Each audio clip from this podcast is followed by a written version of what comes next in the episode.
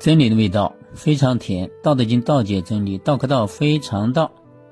今天我们讲《道德经》的第九章：持而盈之，不如其己；追而锐之，不可长保。金玉满堂，莫之能守；富贵而骄，自遗其咎。功遂身退，天之道。这一章主要是那个一个字儿啊。咱们一般念“揣而锐之”，啊，呃，揣呢是揣摩的意思，啊，你不能用在这揣摩这个分裂的兵器那个状态，啊，不是的，啊，它是锥啊，啊，念锥，啊，是它的意思是锤击的意思，啊，但是只有念锥的时候才是锤击的意思，要注意这个字儿啊。持而盈之，不如其己。就是保持啊，像那种过满而溢出的那种状态，没有比得上让这样的状态啊尽早的停止，更好的选择了。啊，这叫什么？千受益，满招损嘛。任何东西满了，它就要往外流，往外流它就要损，啊！老子就是告诉你，不要满，赶快停止这种行为，就像人一样，你不要自满啊，因为你自满了，你就不会前进了，你就会开始损损伤自己啊。这句话的意思就告诉我们啊，不要保持这种过满和溢出的状态，嗯，赶快停止。追而锐之，不可长保。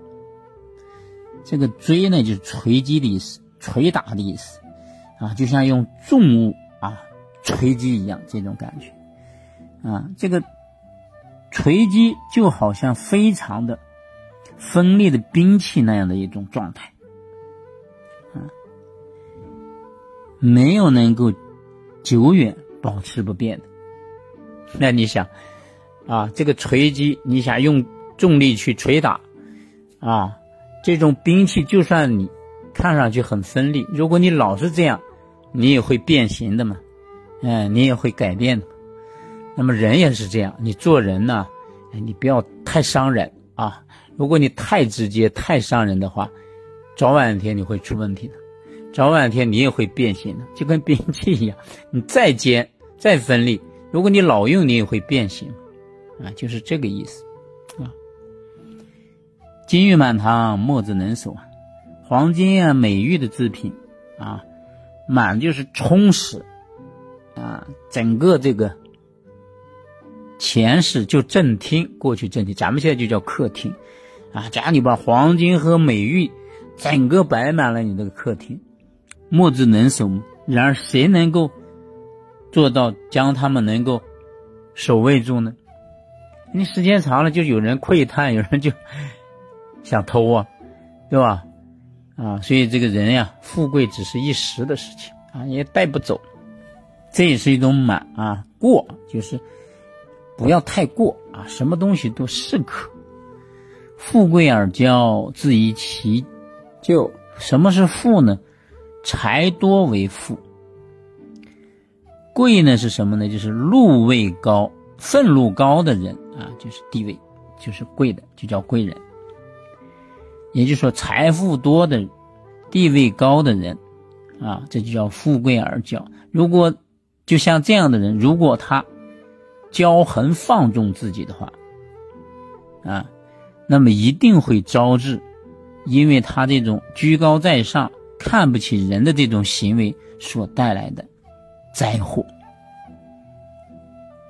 你看很多人啊，有了钱了，或者地位高了，他就开始放纵自己，所以他最后他就迎来了灾祸嘛。啊，这老子就提醒，不要这样去做啊。功遂身退，天之道。